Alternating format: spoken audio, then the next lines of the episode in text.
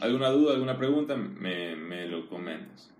Entonces, comenzar con decir que la filosofía, a mí siempre me gusta ver la etimología, el origen de la palabra, que filo es amor y sofía es conocimiento. Entonces, el filósofo es el que ama el conocimiento, pero hay que ver qué es el conocimiento, porque normalmente si tú no sabes nada, estás en la oscuridad, ¿verdad? Entonces, mira, si tú no sabes nada, pero de la nada, como que ves, ah, hay una luz ahí, en determinada área yo estoy viendo una verdad, o sea, la verdad ilumina, ¿verdad? Entonces, la verdad es como una, una iluminación en tu oscuridad. Entonces, a esa verdad tú quieres llegar. ¿Cómo tú llegas a esa verdad? Mediante, supuestamente es mediante la filosofía. Porque el, lo que tú ves de oscuro, oscuro, es lo que se llama creencia. O sea, yo creo tal cosa, yo creo tal cosa de ti, yo creo tal cosa de mi papá, de mi mamá, de mi país, del mundo, de los humanos. Yo, yo creo, pero hay que ver si es cierto o no es cierto mi creencia, mi ideología, lo que fuera.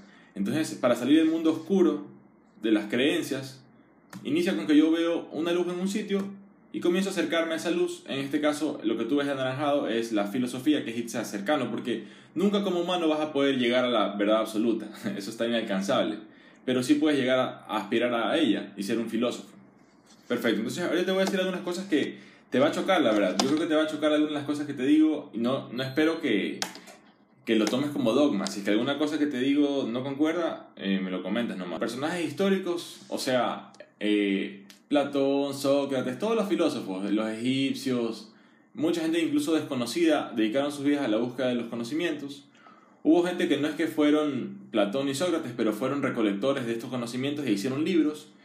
Y hay gente como yo que somos divulgadores, o sea, yo no ando por el Tíbet, yo no, ando por Egipto viendo las pirámides, yo solamente busco información, leo el libro y te lo divulgo. En este caso te lo estoy divulgando a ti, pero evidentemente esto no se lo puede decir a todo el mundo. O sea, yo te lo digo a ti porque a ti te ha interesado el tema. Pero si tú vas afuera, yo no diría esto, por ejemplo, en mi charla en mi canal de Facebook, porque es, es demasiado esotérico. ¿Qué quiere decir esotérico? Hay el esoterismo y el exoterismo. El exoterismo es lo que todo el mundo sabe. O sea, como te decía el otro día, persinarse es así. Eso todo el mundo lo sabe. Pero el cristianismo esotérico te informa de qué significa la cruz, el vertical y el horizontal. Eso lo vamos a ver también aquí en las charlas. Entonces, eh, el conocimiento esotérico no es que es malo, simplemente es que no es al conocimiento de todos, porque a la mayoría de gente no le interesa y lo malinterpreta. Eh, no le interesa a la mayoría de gente, o sea, te ven como loco y mucha gente se enloquece también con estas cosas, entonces tienes que tener también mucho cuidado. ¿Ya? Entonces te voy a presentar ahorita mi resumen, que no te digo que es la verdad, pero es mi resumen ¿Qué va a hacer lo siguiente? Vamos a comenzar con la numerología. ¿Usted ha escuchado los cálculos renales? Cálculos biliares, cálculos renales. Cálculo quiere decir una piedra en tu cuerpo. ¿Ya? Y entonces, qué raro, ¿por qué le pusieron el nombre de cálculo a la piedra? Porque si te das cuenta, cómo los cavernícolas o gente muy antigua podía decir, bueno, vamos a, vamos a contar eh, una piedra, otra piedra, tres piedras, cuatro piedras. O sea, imagínate cómo pensaban los manes diciendo, a ver, ¿qué significa el número uno? O sea, ¿qué significa decir yo tengo una piedra? ¿Qué significa que tengo dos piedras? O sea, ahí estás calculando. Si tú tienes dos piedras, yo tengo una piedra, tenemos... Si tú tienes una y yo tengo dos, tenemos tres piedras. O sea, eso se llama calcular. Calcular, y por eso es que el cálculo es la piedra, ¿sí me explico? O sea, es como que todo está vaina. Entonces, esos son los famosos cálculos pero calculemos entonces, o sea, pero calculemos de manera esotérica, o sea, no como todo el mundo que calcula, te vas a la escuela y te dicen 2 más 1, 3, o sea, 3 por 4, 2, 2 por 4, 8, 8 por 4, 16, ni siquiera sabemos lo que estamos diciendo, ¿verdad? Entonces tú dices el 1. O sea, esto, todo esto es Pitágoras, todo lo que estoy diciendo es, matemática de Pitágoras, que tú has escuchado el teorema de Pitágoras, eso es como que lo exotérico, lo que todo el mundo sabe en la escuela. Pero lo que te voy a decir es lo esotérico de, de Pitágoras. Que esos manes, Pitágoras y sus alumnos se ponían a decir, ¿Qué significa simbólicamente el número uno? O sea, ponte a pensar, ¿qué significa uno? Que solamente hay uno. si, te, si quieres me dices tú, si no te digo yo, porque es una pregunta medio rara. Pero, por ejemplo, uno es el todo, o sea, el todo es el universo. Y si tú dices que el todo es el universo y Dios es todo, Dios es uno, o sea, Dios es uno porque Dios es todo. Entonces, si tú dices uno, estás hablando de Dios. ¿Sí me explico? Ya. Y tú sabes que esto de a imagen y semejanza. O sea, Dios está manifestado en todo, incluido en el ser humano. Y se manifiesta tú como en tu individuo. O sea, yo soy uno. Yo, Rafael, soy uno. ¿Sí me explico? No soy Dios, soy uno. Soy una manifestación a imagen y semejanza del el todo. Pero no soy todo, soy, soy, vamos a ver, eso es lo que te voy a explicar. ¿Ya? ¿Qué significa dos en cambio?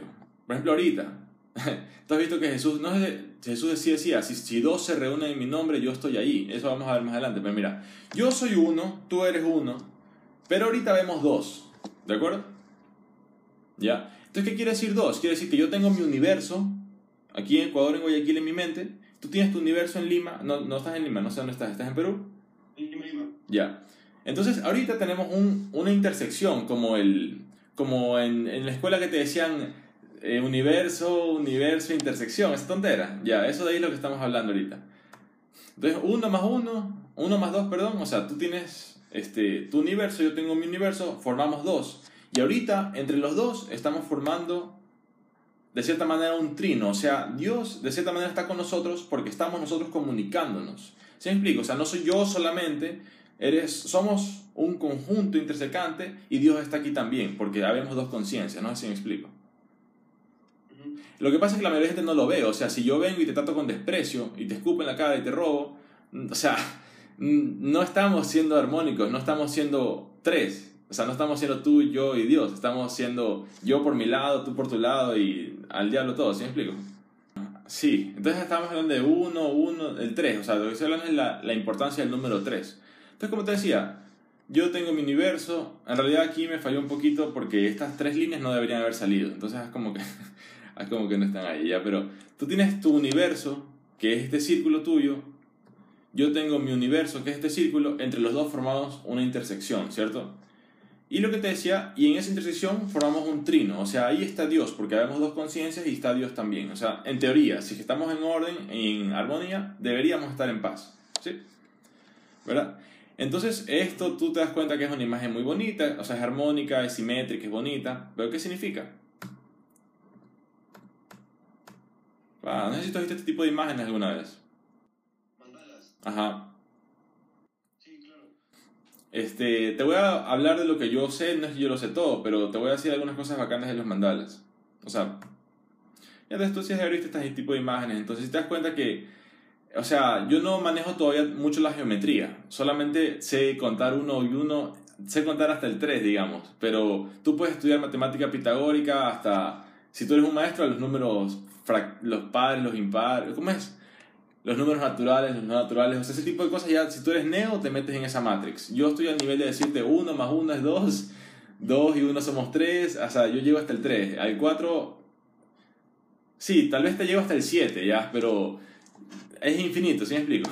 Te voy a tratar de explicar hasta el 7 el día de hoy, ya.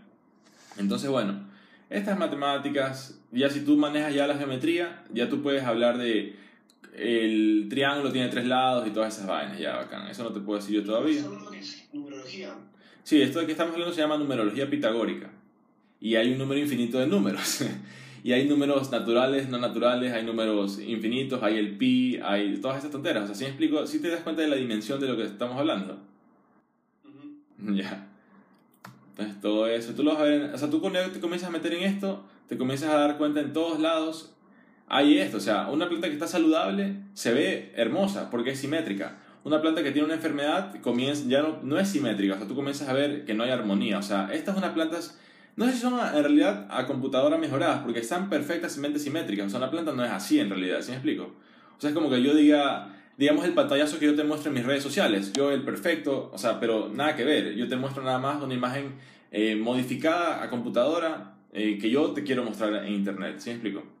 Dependiendo de cuán cercana está tu relación con tus amigos, con tu familia, con tu pareja, con tu, con tu hermano, o sea, dependiendo de cuán cercano tú muestras más de ti, muestras más tus imperfecciones. Eh, aquí, si tú cortas la fruta, eso me, dijo, me lo dijo una, una profesora mía, que si tú cortas una fruta vertical y la cortas horizontal, vas a ver los símbolos masculino y femenino. Por ejemplo, si te das cuenta, por ejemplo, la manzana que está como arriba a la derecha, como parece un poco una vulva, ¿verdad? Parece un poco una vagina, porque la han cortado, no me acuerdo si es vertical o horizontal, pero una de ellas es masculino o femenino. En cambio, si ves, por ejemplo, el limón, el limón en cambio, o sea, esto de aquí ya se sale un poco de lo que yo, yo comprendo, por eso no te lo puedo explicar tan claramente, pero si tú te pones a ver, supuestamente tú ves en la fruta energía masculina y femenina, y si tú la cortas de un lado, la cortas de otro, si tú puedes ver, si tienes los ojos para ver, ves simbolismo allí. Ya. En el ser humano también. ¿Qué te parece hasta ahora? No sé si es que tú esperabas algo así o no sé qué estabas esperando, pero Ya, o sea, mi intención con esto es nada más ahorrarte tiempo, porque estamos, o sea, tú también eres un ser humano como yo, y si yo te digo cosas, porque esto me ha demorado a mí eh, unos 5 años, sí, más o menos unos 5 años, un poco más, entonces si te ahorro tiempo, tú vas más rápido y ya, eso es todo. Ya, acá, entonces tú ves ahí, este, Leonardo da Vinci estaba metido en todo esto, el cuadrado, el círculo, o sea, ya, todo eso. Y todo eso, de que la naturaleza, en los huracanes, en el ADN, en todos lados, tú ves esta vaina, si, si tienes los ojos para ver, está allí. Y entonces regresamos. Uno, tú y yo estamos aquí, si estamos en armonía, estamos con Dios, bacán. Entonces, vamos a hablar ahora sí ya de la creación, déjame tomar de de la creación del universo, supuestamente. Ya, si te das cuenta, estas cosas que te digo no es que tengo pruebas científicas. O sea, esto se basa en lógica, en que si para ti tiene sentido. Hasta ahora como que todo concuerda, o sea, yo soy bien crítico y todo concuerda. ¿Y por qué todo concuerda? Porque supuestamente lo que te estoy diciendo es lo que los sabios han ido a investigar al Tíbet y a Egipto y a todos esos lados y han hecho libros y han dicho, loco, es así, o sea, es así y tú piénsalo, cuestiónalo, cuestiónalo, pero esta vaina es así, ¿sí me explico? Ya, entonces eh, no quiero que esto sea creencia, tú cuestiona y tú me fortaleces mi conocimiento también. En todo caso, ya, pues estamos hablando del plano de la Tierra, o sea, hay cosas que tú puedes ver y cosas que no puedes ver. Eh, en la Tierra, ¿cómo se crearon las cosas en la Tierra? Vamos a hablar de eso. Supuestamente ya, pues Dios ya siempre ha estado, o sea, eh, no tiene tiempo Dios, ¿verdad? la teoría, lo que te dicen los sabios y los libros y todo esto, esto ya puede sonar bien extraño, ya, pero te lo voy diciendo, mira. Mira el pantalla un ratito. Supone que estamos nosotros ahorita en la Matrix de Dios, ¿cierto? O sea, nosotros ahorita estamos en la Matrix, ¿ya? Entonces en esta Matrix, Dios proyecta su luz o proyecta su fuerza, su conciencia, ¿ya? Y esto es lo que se llama el, no sé si tú has escuchado alguna vez, el famoso hilo de plata que te une tu cuerpo con tu astral. Una vaina rarísima, una vaina ya más esotérica. Pero ¿qué quiere decir? Supuestamente es que Dios envía su luz a este plano que estamos viendo aquí. O sea, tú estás tocando cosas en este plano. Dios está en una matrix, pero nos está haciendo llegar aquí algo. Y ahí esa es ese, esa, esa, esa, flecha que te he puesto ahí. Eso se llama el antacarana o el cordón de plata. Si lo, te pones a estudiar eso, vas a escuchar el antacarana o el cordón de plata. Es esa vaina, es la conexión de Dios, del reino espiritual, hacia aquí. Entonces Dios dice, ya, que haya, manda el antacarana y se crea el mundo, ¿ya? Entonces el mundo se crea en el mundo... Primero se crea el mundo físico. O sea, ¿qué quiere decir que se crea el mundo físico? El, este mundo, o sea, si te das cuenta, eh, si te pones a estudiar física, en algún momento un átomo nace, o sea, los, los, átomos, los átomos en verdad inicialmente aparecen por micras de segundo y desaparecen. Aparecen micras de segundo un poquito más y desaparecen. Y son átomos muy inestables. Y hay otros átomos, en cambio, que ya son más estables y ya forman parte de la tabla periódica de elementos. No sé si tú has visto eso de allí. Ya. Entonces, supuestamente, según la teoría, esta teoría de filosofía que te estoy diciendo, este, los átomos inestables son la manifestación más inmadura, más inmadura de este Dios. O sea, un átomo que y desaparece es como que el, es un ser vivo, es una conciencia, pero es la conciencia más primitiva que tú te puedes imaginar, porque lo único que hace es vibrar por una micra y se desaparece, ¿ya? Entonces lo que el man tiene que aprender allí es a poder vibrar y mantenerse. O sea, si el man logra hacer ya una molécula, un átomo de oxígeno y estar allí, o un átomo, perdón, de hidrógeno, estar allí, el man ya dice, ve, evolucioné en mi, en mi conciencia. O sea, ya, ya puedo decir, om... Sí, ¿ya? Ya, entonces esa es la vaina con ese man. Una vez que ya el man logró ser, o sea, te estoy diciendo el man porque es un ser, o sea, la teoría es que es un ser vivo, o sea, tu mesa, tu computadora es un ser muy primitivo, que no puede hacer nada, lo único que puede hacer es estar aquí. O sea, no tiene emoción, no tiene nada, lo único que puede hacer es mantener su frecuencia vibratoria para poder estar aquí. Este, imagínate un átomo de hidrógeno y luego evoluciona a un átomo de oxígeno. El oxígeno ya puede hacer puentes de hidrógeno. El oxígeno ya te puede generar agua. O sea, el oxígeno, si tú logras una conciencia de un átomo de oxígeno, ya es algo mucho más evolucionado, ¿verdad? Luego vas formando ya moléculas, luego formas aminoácidos, luego no te das cuenta en qué momento ya tienes eh, ADN y de nada ya tienes una célula. Ya, esa célula ya no es solo física, o sea, ya hay algo más. ¿De acuerdo? Esa, esa es la energía, eso es lo que se llama el pránico, el prana. Si tú respiras prana, o sea, tú respiras, o sea, tú respiras para generar energía. O sea, eh, la piedra se diferencia de la planta en que la planta crece, la planta está viva. O sea, la planta está viva, entre comillas, en lo que nosotros conocemos como vivo, en el sentido de que nace, crece, se reproduce y muere. ¿Sí? Tiene prana. ¿Ya? Entonces, eh, supuestamente la vaina es que la conciencia, o sea, digamos, un ser evolucionó desde un átomo que se destruye hasta un, un átomo de hidrógeno, de oxígeno, luego ya pasó a ser una, eh, un carbono, un carbono, luego pasó a ser un diamante, o sea, diamante, diamante digamos que ya estás chévere, o sea, ya estás armónico, estás bacán, ya como que un diamante, para mi entendimiento, sería como un ángel a nivel mineral, o sea, el man ya está casi que, porque es perfecto el diamante, ¿sí me explico? O si ya eres oro también, por ejemplo. El oro tiene un valor, un valor ya... un valor, no puedo explicar muy bien qué valor tiene el oro, pero según yo, si tú eres un ser, si eres oro, ya estás casi que ya árate al pránico. ¿Me explico? Ya. Este, luego, e, este salto aquí yo tengo un vacío en mi conocimiento.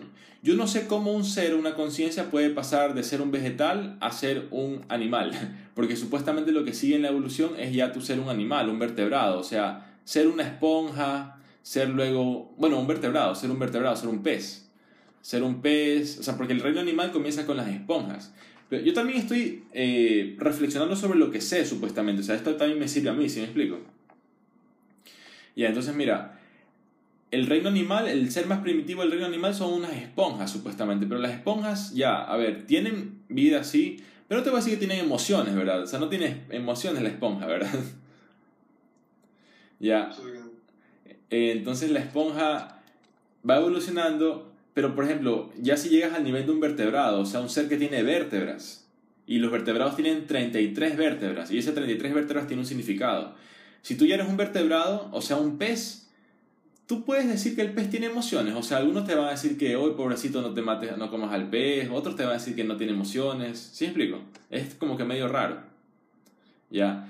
De ahí luego eh, los anfibios, o sea, una rana, como que tú torturarías un pez, como que pobrecito.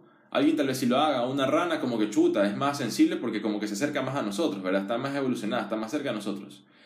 Pero una rana, pero un perro, o sea, ya hacerle daño a un perro ya, o sea, está más lámpara, ¿verdad?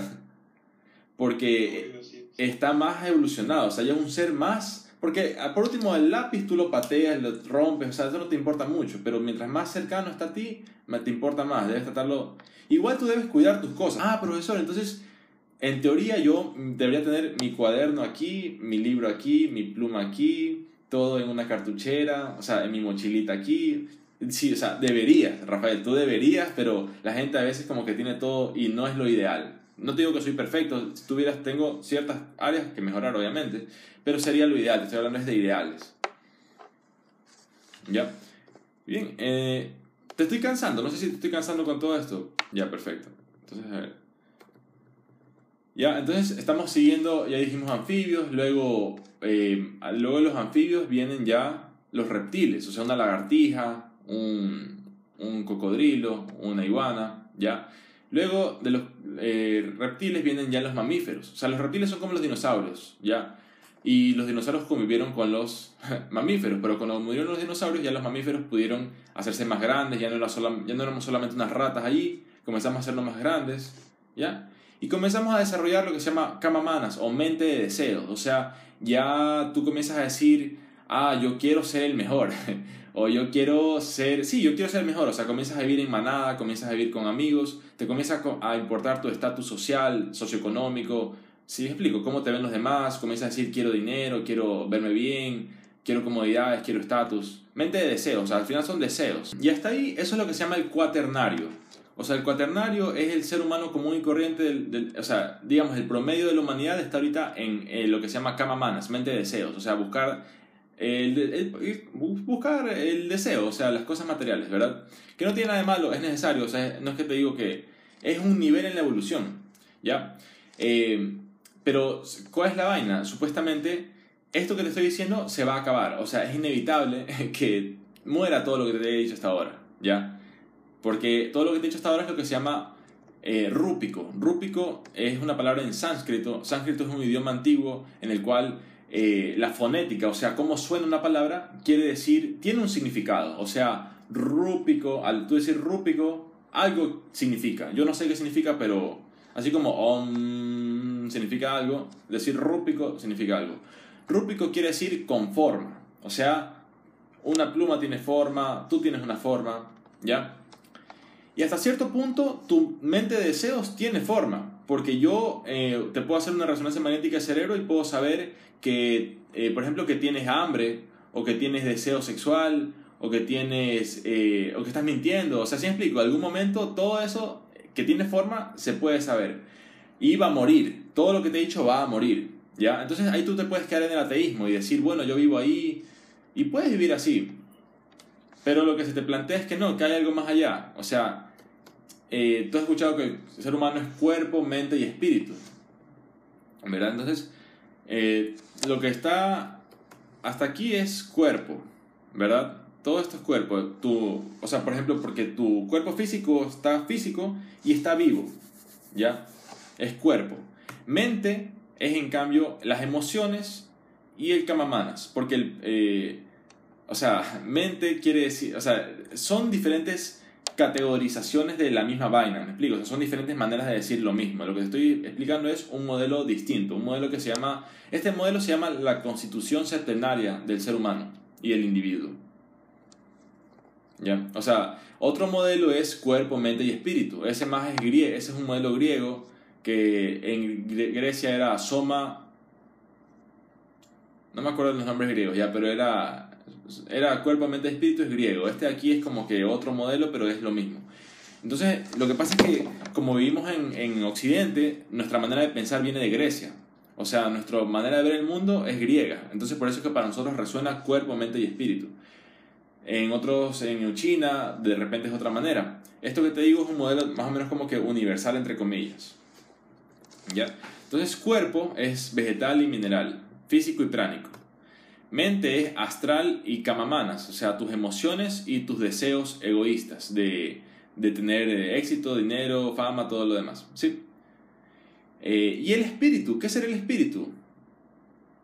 Para mí, de lo que en teoría es lo que va a quedar luego de que tú ya no estés. O sea, si tú le haces bien a alguien, mal a alguien, hay gente que históricamente se le dice, ah, hizo muy bien, otra gente que dice, ah, es pésimo, ¿verdad? lo, tu trascendencia, lo que dejaste en el mundo, sea para la humanidad o sea para tus hijos, ¿sí? O sea, lo que tú, o para un perro, o sea, si tú alimentaste un perro y cuidaste un perro, o sea, al menos algo hiciste, no es que mientras ayudas a algo más evolucionado, o sea, si, para mí, si tú ayudas a un ser humano es incuantificablemente mejor que ayudar a un perro, pero hay gente que dice, no, yo prefiero ayudar por a los animales, no, loco, si hay gente, ser humano, es el ser humano, está más cerca de nosotros, ¿ya?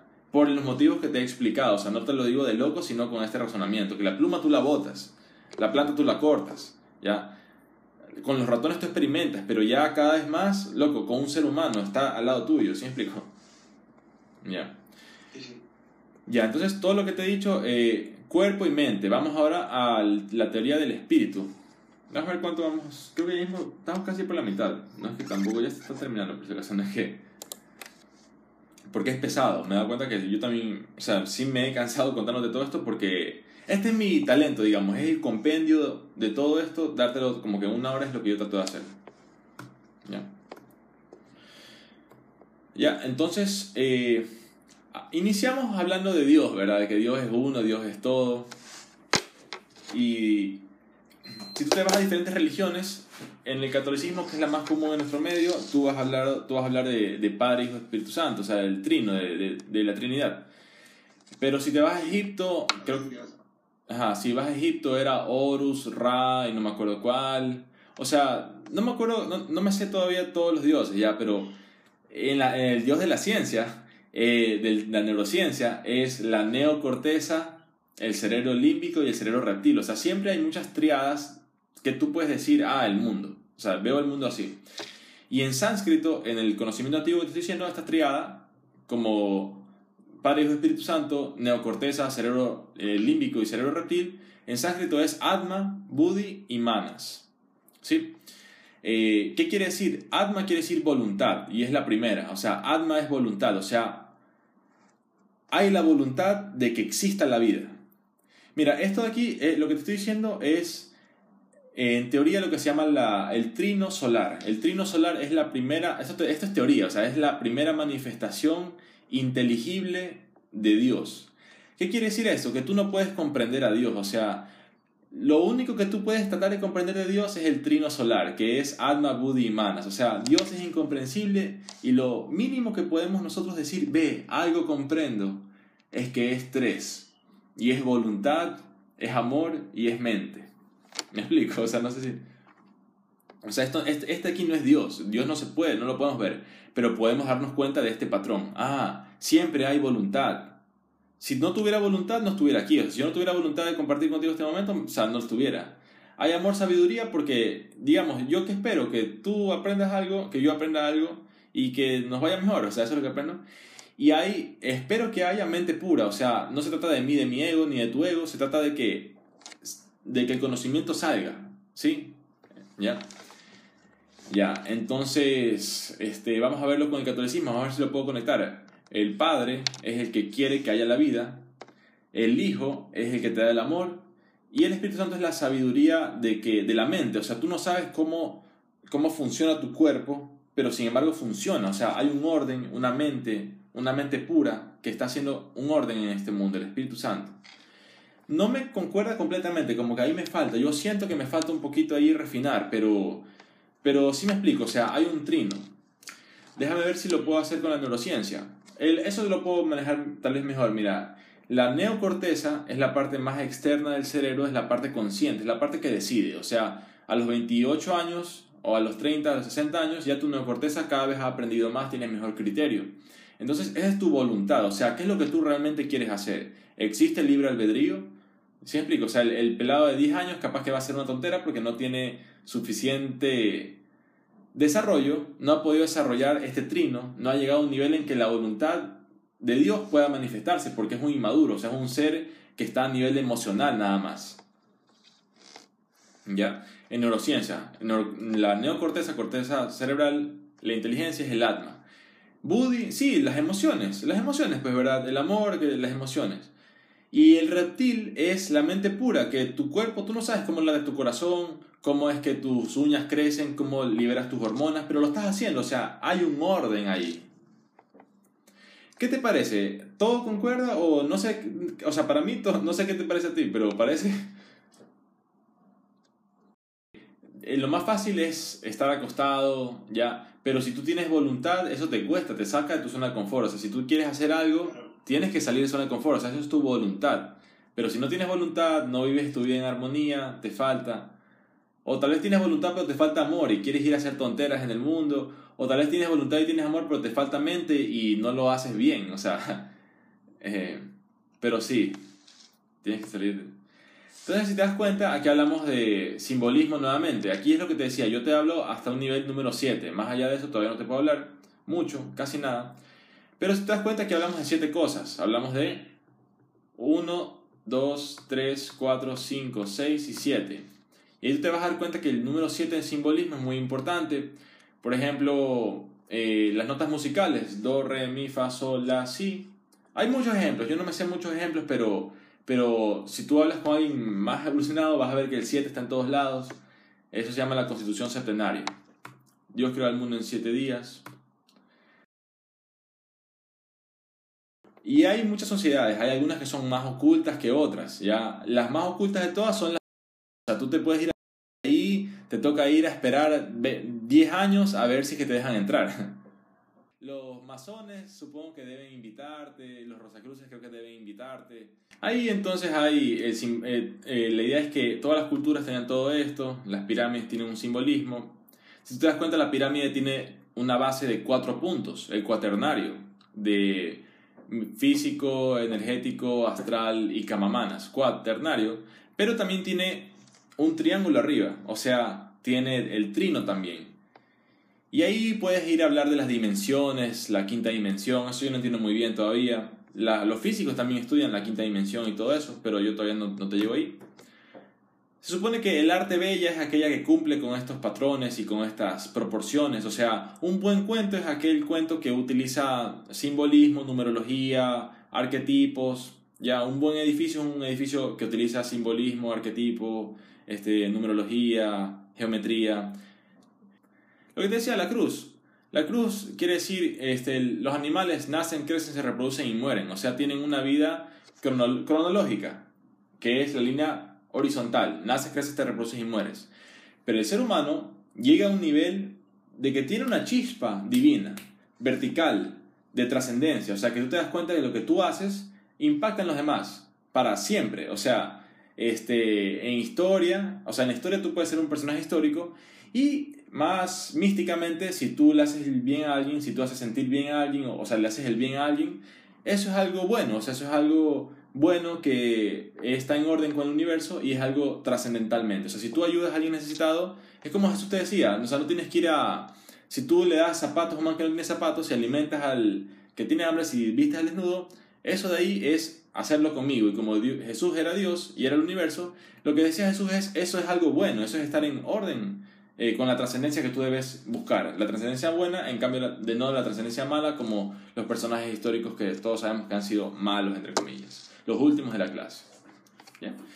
¿Ya? Para terminar, tú puedes ver este, muchas, por ejemplo, la alegoría de la eh, cueva de Platón, la caverna de Platón. Esto lo que te dice es que nosotros vivimos en un mundo en el cual hay muchas ilusiones, o sea, te ilusionan de que tú debes este, ir al colegio, ir a la universidad, hacer dinero, tener todo lo que tú quieres, la fama, fortuna, todo. Pero esas son ilusiones. ¿Y quién, tiene las, quién maneja esas ilusiones? Y los líderes mundiales, los políticos, que te ponen propaganda y te ponen, mira, tienes que tener un carro, tienes que tener una casa, tienes que tener una piscina, tienes que tener una mansión, tienes que tener tal, tal, tal. Y te muestran esas imágenes que son como esas sombras que tú ves allí. Pero al final tú ves que esas sombras las manejan unas personas. ¿ya? La idea es que si tú logras darte cuenta que las ilusiones, eh, y no es que yo me he dado cuenta, no es que yo he salido de la caverna, o sea, yo todavía tengo muchas ilusiones en mi vida, pero la idea es que tú puedes salir de la caverna, ver el mundo real como ves el man que está allá afuera, y tú puedes regresar y decirle a alguien, mira, ve, yo vi estas cosas. Es lo que estoy tratando de hacerte aquí, o sea, yo no es que soy un sabio ni nada, eh, yo simplemente he visto ciertas cosas, regreso y te digo, mira, mira, he visto estas cosas, este, y, y, date cuenta, o sea, date cuenta lo que para ti haya encajado, este, es lo que yo te he querido transmitir. ¿Sí? Y ya finalizo así con esta imagen. Esta es una imagen este, que muestra la evolución del ser humano. ¿ya? Aquí tú ves tres imágenes. Ves un monje, ves un elefante y ves un mono, de abajo hacia arriba. ¿verdad? Ves que al principio el mono está delante del elefante y el monje está diciéndole, oye, no se vayan, vengan acá. ¿Ya? Eso simboliza que al principio de tu evolución como un ser, un ser humano en este caso, eh, tu mono, o sea, tu, tu físico, o sea, la parte menos evolucionada de ti, lo que pasa es que esto no es que encaja perfectamente porque es otro modelo. O sea, lo que, esto aquí es un modelo de todo lo que hemos hablado, pero hecho una imagen. ¿Sí?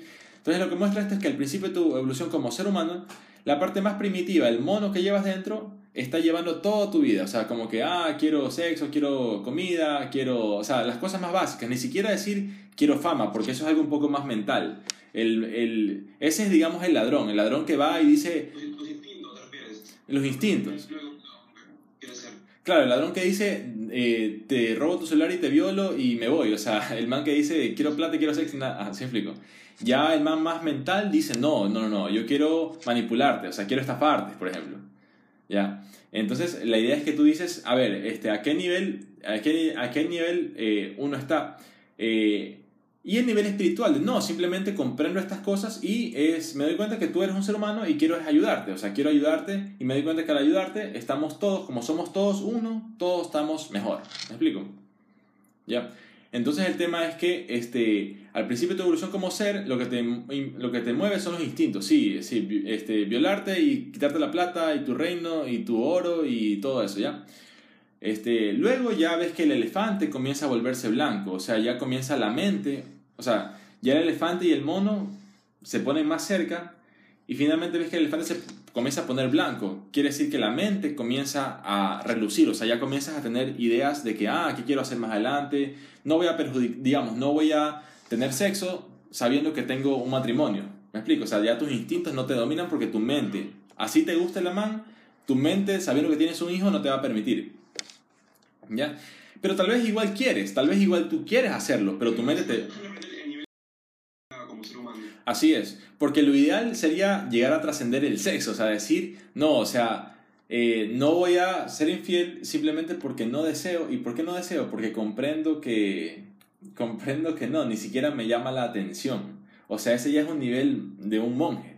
O sea, el celibato no debería ser obligado. El monje célibe es porque él dice, no, loco, yo ya trascendí lo físico y lo emocional. O sea, yo estoy en un nivel netamente mental y yendo a espiritual. Yo no necesito nada de eso. ¿Ya? Entonces, lo que te muestra esa imagen, si te das cuenta, llega un momento en que el mono ya se pone atrás del elefante y comienza a ser el monje el que lleva la vida de la persona. ¿Ya? Entonces, el, digamos, en este caso de la sexualidad, el célibe es el que dice, no, loco, yo ya soy célibe por voluntad propia, yo ya no necesito nada porque yo solo estoy en un estado ya mental y espiritual, nada más. Ni siquiera como, ni siquiera bebo agua, o sea, ya, si tú llegas a ese extremo ya vas a ver a los hindúes que están así, hechos, hechos un palo ya, ¿sí explico?